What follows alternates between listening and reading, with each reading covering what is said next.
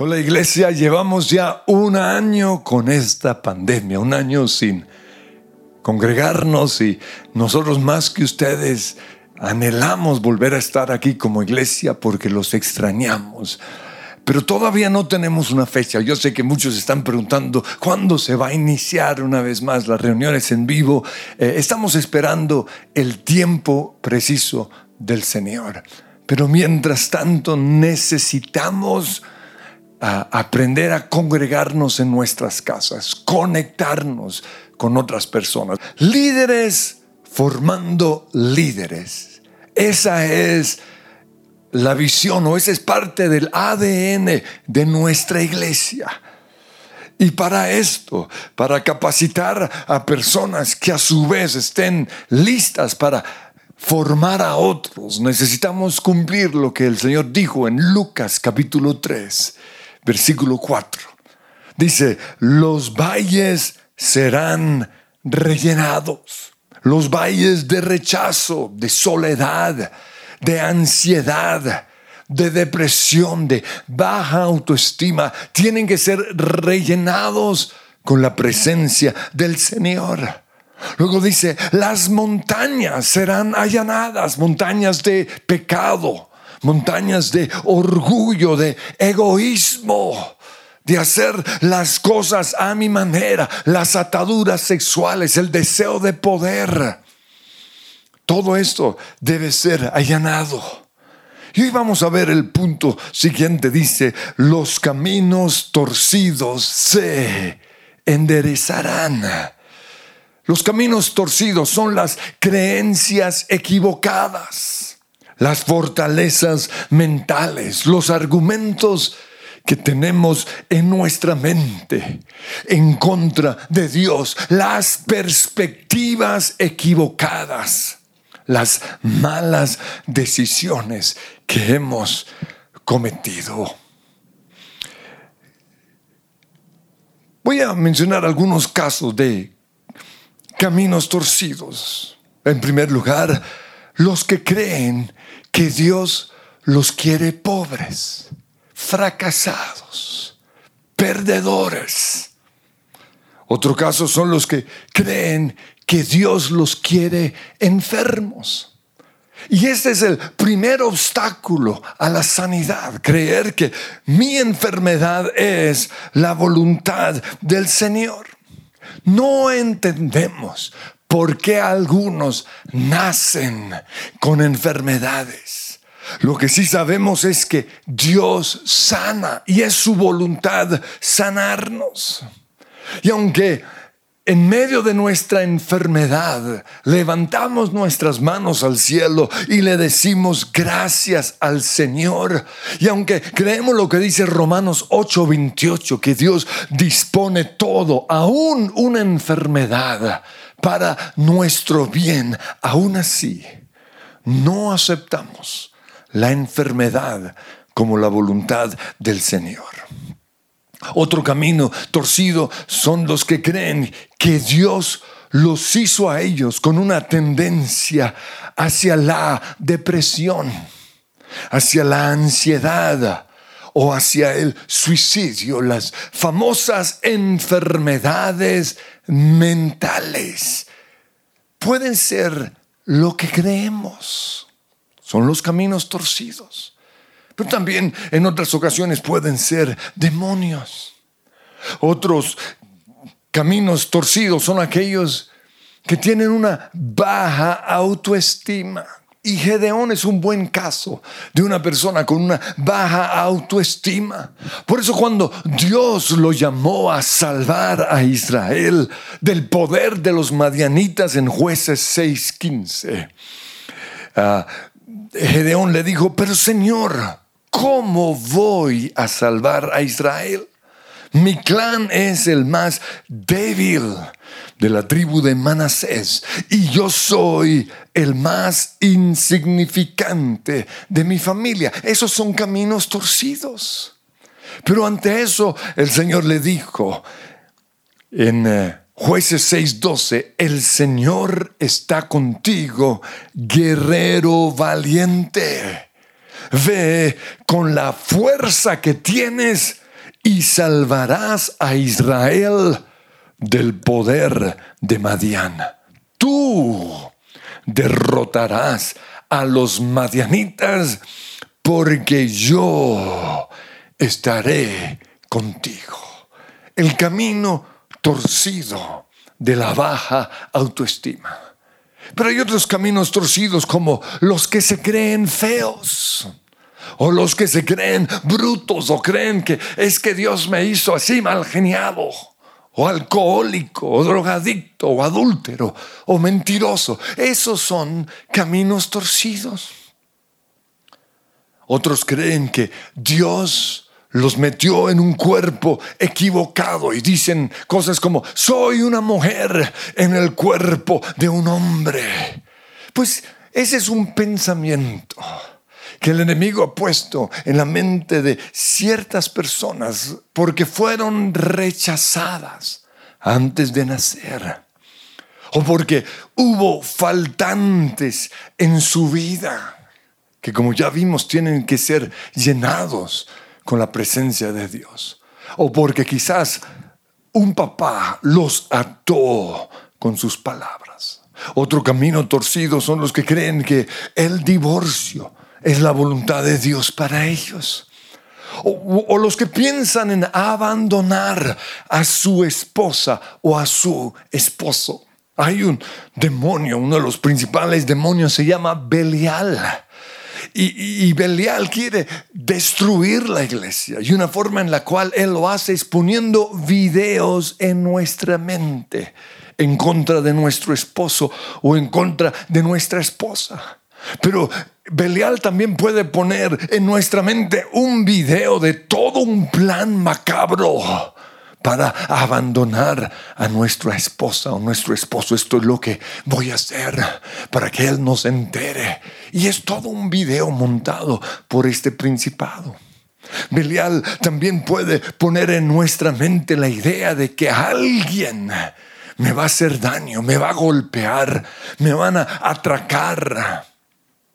Son caminos torcidos que tienen que ser enderezados, al igual que los pensamientos suicidas o las niñas que creen que son unas bandidas porque en algún momento en su vida una persona en autoridad como un papá les puso esa etiqueta o porque quizás fueron abusadas en su niñez. Eso trajo como resultado un camino torcido o los hombres perrunchos, que son así, porque eso fue lo que vieron en casa, así fueron criados.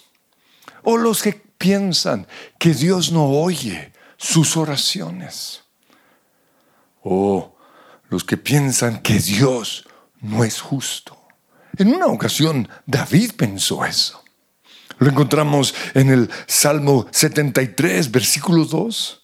Él dice, yo estuve a punto de caer y poco me faltó para que resbalara.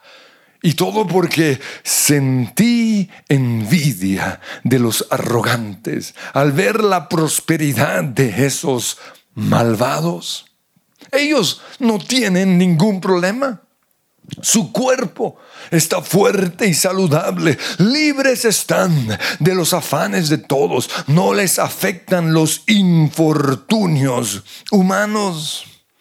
Estos gordos ricachones tienen todo lo que su corazón desea. En verdad, pregunta aquí David, ¿de qué me sirve mantener mi corazón limpio? y mis manos lavadas en la inocencia. Y estos fueron los caminos torcidos en la mente del salmista hasta que en el versículo 17 él dice, hasta que entré en el santuario de Dios y allí comprendí el final de ellos. Y sigue el salmista hablando acerca de esto. Otros caminos torcidos son aquellos que tomaron decisiones equivocadas en algún momento en su vida quizás ah, fueron atraídos hacia otra nación, porque el problema cuando uno viaja es que uno ve todo lo bueno de otras naciones y, y eso como que lo atrae a uno. Y eso está bien cuando es la voluntad de Dios, pero en muchas ocasiones no lo es y son caminos torcidos. Pero otro camino torcido son los cristianos que no se congregan. Y la famosa frase de ellos es esta, yo creo en Dios, pero no creo en los cristianos. Y eso generalmente lo dice una persona que tuvo una mala experiencia en una iglesia o con un líder o con un pastor. Pero también lo dice una persona que no está de acuerdo con muchas cosas que Dios dice en su palabra. Pero otro camino torcido son esos cristianos influyentes que públicamente han estado renunciando a su fe o están cuestionando la existencia de Dios. Y aquí tengo unos nombres que no voy a mencionar, pero son adoradores muy conocidos, autores de libros. Tengo incluso un pastor de una de las iglesias más grandes del mundo. Y, no vamos, no los vamos a juzgar porque todos ellos están en una búsqueda de la verdad. Y por eso tenemos que amarlos y pedir o clamar por ellos para que vuelvan una vez más a Jesús.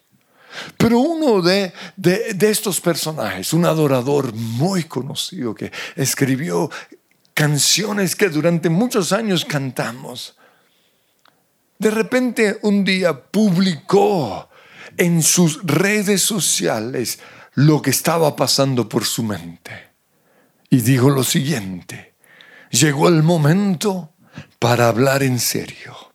De verdad, estoy perdiendo mi fe y, no me preocupa. Estoy en este momento tan feliz, tan en paz con el mundo que es una locura. Hablemos de, de lo que nadie quiere hablar. ¿Cuántos predicadores la han embarrado. Muchos. Pero nadie dice nada. ¿Cuántos milagros suceden? No muchos. Pero nadie dice nada. Porque la Biblia está tan llena de contradicciones. Pero nadie dice nada. Y luego viene la gran pregunta, ¿cómo puede un Dios de amor mandar a tanta gente o a billones de personas al infierno? Simplemente porque no creen. Y luego dice, el cristianismo ya no es para mí. Yo quiero verdades genuinas, no más eso que me dice, tienes que creer. Lo único que sé es lo que en este momento es la verdad para mí.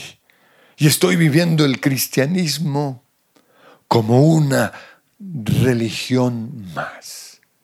Yo pregunto, ¿cómo puede un cristiano publicar algo así? Pues todo se inicia con un pensamiento que empieza a dar vueltas en nuestra mente. Porque nuestra mente es el campo de batalla de Satanás.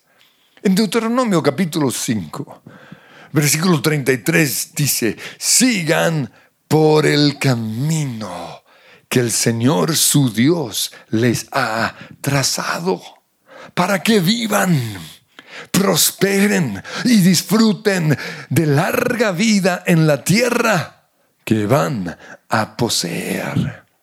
Esto nos muestra que Dios ha trazado un camino para cada persona, tanto los que creen en Él como los que no creen en Él. Dios ha trazado un camino maravilloso, pero el pecado los ha desviado de ese camino. Las malas experiencias que vivieron, el mundo y el enemigo los ha desviado de ese camino y por eso hoy andan en un camino torcido. En Mateo capítulo 13, versículo 24. Jesús dijo, el reino de los cielos es como un hombre que sembró buena semilla en su campo, un camino trazado por Dios en la mente de cada persona. Pero mientras todos dormían, mientras veían televisión, mientras veían esas series o mientras conversaban con sus amigos. Llegó su enemigo y sembró cizaña, sembró pensamientos, cuestionamientos en contra de Dios. Y se fue. Y cuando brotó el trigo y se formó la espiga, apareció también la maleza. De repente, un día, esa persona en la cual Dios había trazado un camino maravilloso, comenzó a tener pensamientos. Y esos pensamientos empezaron a darle vuelta en su mente. Por eso los siervos del Señor fueron a hablar con él y le dijeron, ¿no sembraste tú buena semilla en el campo? ¿De dónde salió esa mala hierba? Y el Señor le respondió, eso es obra de un enemigo.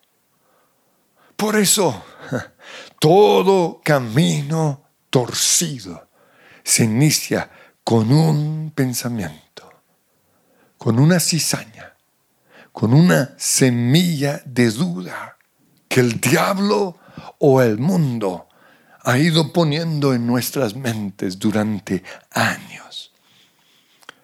Cuando esos pensamientos empiezan a dar vuelta en nuestra mente, ¿no? Lo que le pasó al salmista, sentí envidia al verlos prosperar. ¿De qué sirve ser cristiano? ¿De qué sirve leer la Biblia si Dios no responde mis oraciones? Comenzaron a pensar. Y si nosotros no llevamos esos pensamientos cautivos a la cruz, esos pensamientos se van a convertir en creencias que nos van a llevar a tomar decisiones que se van a convertir en conversaciones o lo que está a la moda, publicaciones en las redes sociales. Todo se inicia con un pensamiento, un dardo del enemigo, una cizaña. Si nosotros nos ponemos a pensar en eso, se convierte en una creencia que nos lleva a tomar malas decisiones, que se va a convertir o se van a convertir en conversaciones o publicaciones en las redes sociales. Pero la buena noticia es que en Cristo un árbol torcido sí se endereza. Me imagino que han oído esa famosa frase, árbol que nace torcido jamás se endereza. Y esas frases significan que las características de una persona en su origen son parte de su destino y no pueden ser cambiadas porque un árbol que nace torcido jamás se endereza. Como algo comienza, así termina. Como una persona nace, así muere. El ladrón siempre será ladrón. Aún el sabio Salomón en Eclesiastés 1.15 dice, lo que está mal no puede corregirse. Lo que se ha perdido no puede recuperarse. Árbol que nace torcido jamás se enderezará. Pero pregunto, ¿será cierto? Recuerden que muchas cosas que escribió Salomón en Eclesiastés son simplemente el razonamiento de un ser humano, no necesariamente la palabra de Dios. Porque Dios dijo, los caminos torcidos se enderezarán. Por eso en Cristo un árbol torcido sí puede enderezarse. Dice Lucas 18, 27, lo que es imposible para los hombres es posible para Dios. Hoy mismo cantamos, todo es posible. Para Dios no hay nada difícil o imposible. El hermano Pablo, el famoso predicador del programa Un mensaje a la conciencia, un momento de reflexión en la vida diaria, me encantaba, era de mis predicadores favoritos.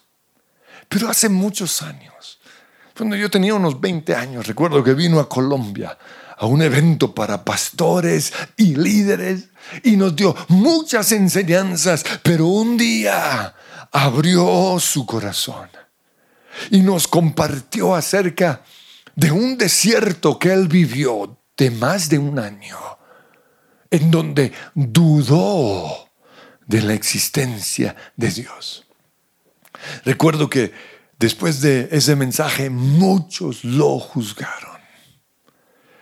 Pero para mí ese mensaje transparente fue una gran bendición. Porque todos hemos tenido momentos en los cuales dudamos de la existencia de Dios. Y si no lo has tenido, es probable que los tengas. Por eso oír un mensaje de un hombre de Dios como el hermano Pablo y ver el desierto que él tuvo que atravesar nos da esperanza de poder salir de nuestro desierto. Pero también nos da herramientas para salir de una crisis como esa. A diferencia de muchos otros, el hermano Pablo no hizo público sus luchas, sino hasta después de haber logrado la victoria. Lo siguiente que aprendimos es que a pesar de sus luchas, él siguió con sus disciplinas cristianas. Él siguió leyendo la Biblia todos los días. Él siguió orando todos los días. Él siguió congregándose. Y en este momento uno de los que la embarró tremendamente salió a la luz una de, una de sus, uno de sus hábitos y es que no se congregaba. Y es triste, es triste que muchos itinerantes, predicadores o músicos o famosos no se congregan. Ahí está el inicio de la caída de muchos. Pero el hermano Pablo siguió asistiendo fielmente a su iglesia, siguió incluso predicando. Y ahí estuvo el secreto, lo que lo sacó de la prueba. Y, no recuerdo en su testimonio si él finalmente le contó a su esposa para que ella lo respaldara en oración o no se lo contó. Es decir, atravesó ese desierto solo. Lo que sí recuerdo fue que un día él dijo que mientras él estaba en la oficina, algo sobrenatural pasó y salió de ese lugar libre de sus fortalezas mentales, porque la Biblia dice, los caminos torcidos se enderezarán. ¿Hay, hay caminos torcidos en tu vida? Porque si es así, hay una salida. En primer lugar, aunque tengas una batalla en tu mente, no dejes de creer en Jesús. El camino torcido por el cual andaba Pablo, porque creía en Dios, pero estaba por un camino torcido. fue enderezado el momento que él tuvo un encuentro con Jesús. Por eso él dijo en 2 Corintios 5:17, el que está en Cristo, nueva criatura es, es una nueva creación. Lo viejo ha pasado, ha llegado lo nuevo. Y en Proverbios 3 del 5 al 6 dice, confía en el Señor con todo tu corazón y no te apoyes en tu propia inteligencia. Deja de pensar en lo que estás pensando y confía en el Señor. Reconócelo en todos tus caminos. Esos caminos, en medio de esos caminos torcidos, reconoce a Jesús y Él enderezará tus sendas. Lo primero es, no dejes de creer en Jesús. Lo segundo, por nada dejes de leer la Biblia. Yo les aseguro todos los que empezaron a cuestionar a Jesús no tenían la disciplina de leer la Biblia todos los días. Por eso en esta iglesia desarrollamos una disciplina y se llama el R07. Es algo que le damos a los líderes de la iglesia. Es un regalo. Cada año se lo damos para que escriban allí lo que han leído cada día y lo que Dios les ha dicho. Y el R07 se lo tienen que entregar a su líder solo para que lo le eche una mirada como una forma de rendir cuentas de que estamos leyendo la Biblia. Todos los que se rebelaron en contra del R07 hoy no están con Dios. ¿Por qué? Porque la Biblia tiene poder. Cuando yo paso por tiempos difíciles, todos los días abro mi Biblia. Y aunque no quiero leerlo, hay días que no quiero leerlo yo sé que algo sobrenatural sucede cuando leo la Biblia. Por eso lo hago, aunque esté mal con Dios, aunque esté enojado con Él, aunque no ha respondido mi oración, leo por lo menos un capítulo o un versículo. Porque algo sobrenatural pasa. Pero también cuando nosotros leemos la Biblia, los demonios se tienen que ir. Ellos no aguantan la presencia de este libro. Recuerdan que cuando Satanás tentó a Jesús, Jesús le dijo, escrito está. Cuando yo leo la Biblia, estoy diciendo, escrito está. Pero también leer la Biblia me da fe. Y la fe me endereza mis caminos. Dice Romanos 10, 17, así que la fe es por el oír y el oír por la palabra de Dios. Y el Salmo 1.1 dice, dichoso, feliz o bienaventurado es la persona que no sigue el consejo de los malvados, ni se detiene en la senda torcida de los pecadores que gobiernan las redes sociales, gobiernan las series en, la televisión o en Netflix.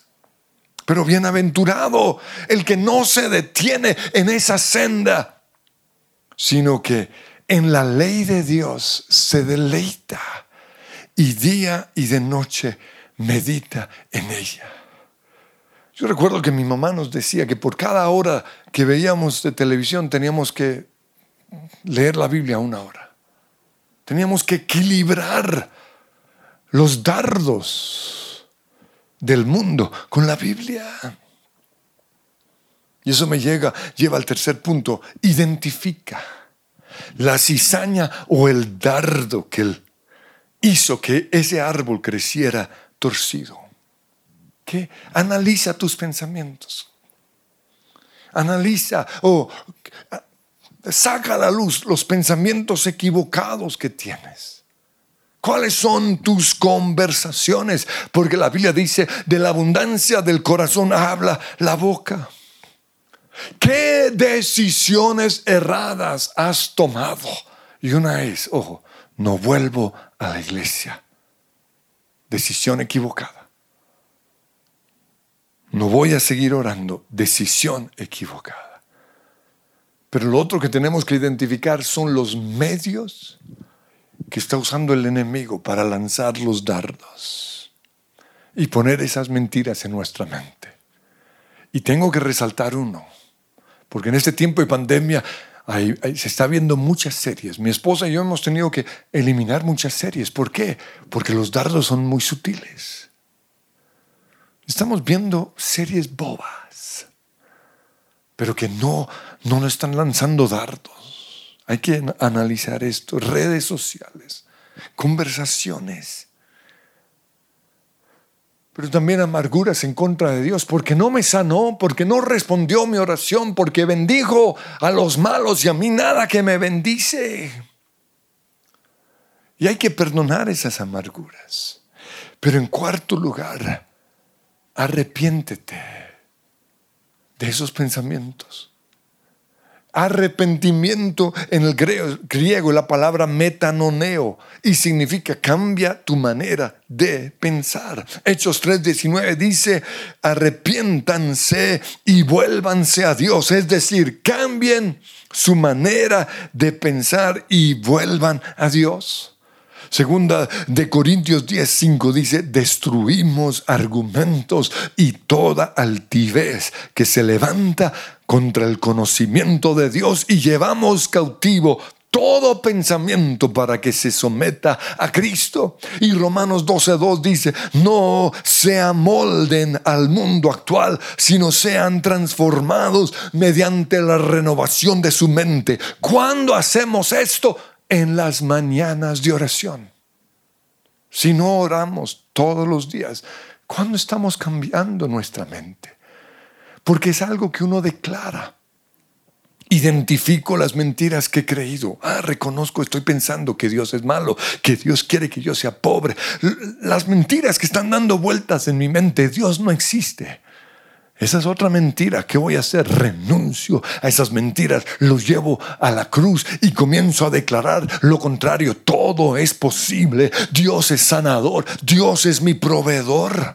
Dice en Efesios 4:23, dejen que el Espíritu Santo les renueve los pensamientos y las actitudes. Den de tiempo al Espíritu Santo. Y finalmente cambia la cizaña del enemigo por lo que Dios dice en su palabra.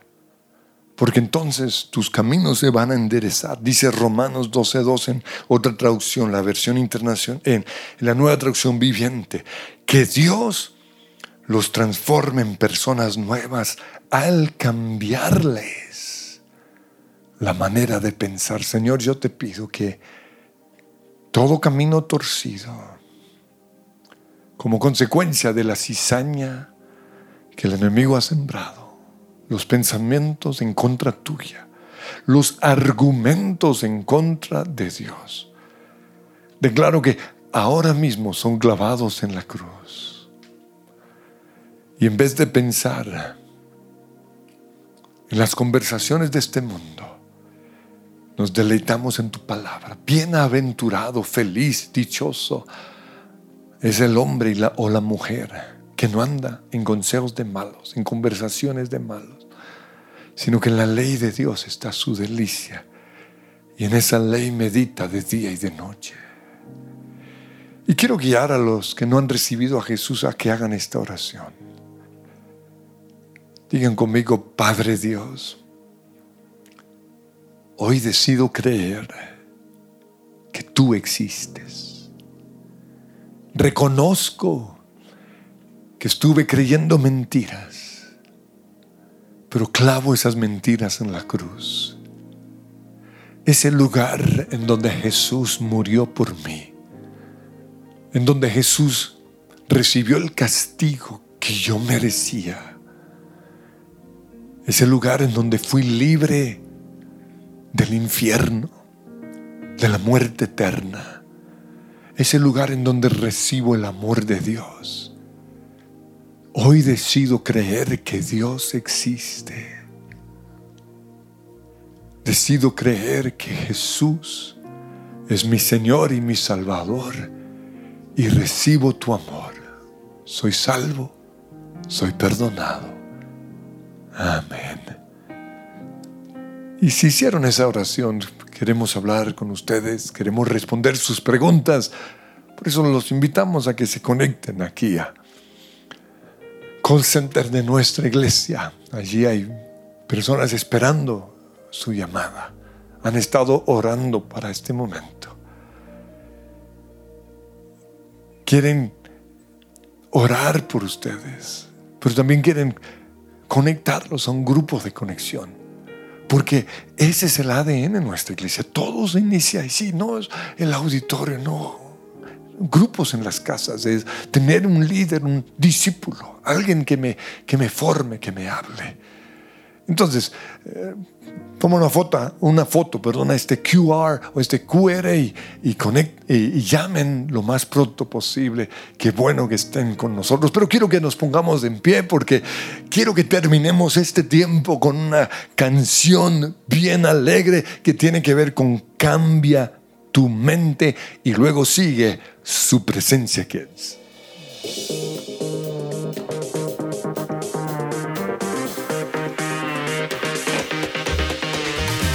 No te iguales, no te compares, no te acomodes, el mundo te hace sus males. Sé diferente a lo que diga la gente, sé transformado, Dios te ha llamado. Pero lo justo va a llenar mi pensamiento con poder renovarás. Lo verdadero, lo justo va a llenar mi pensamiento con poder renovarás. Quítate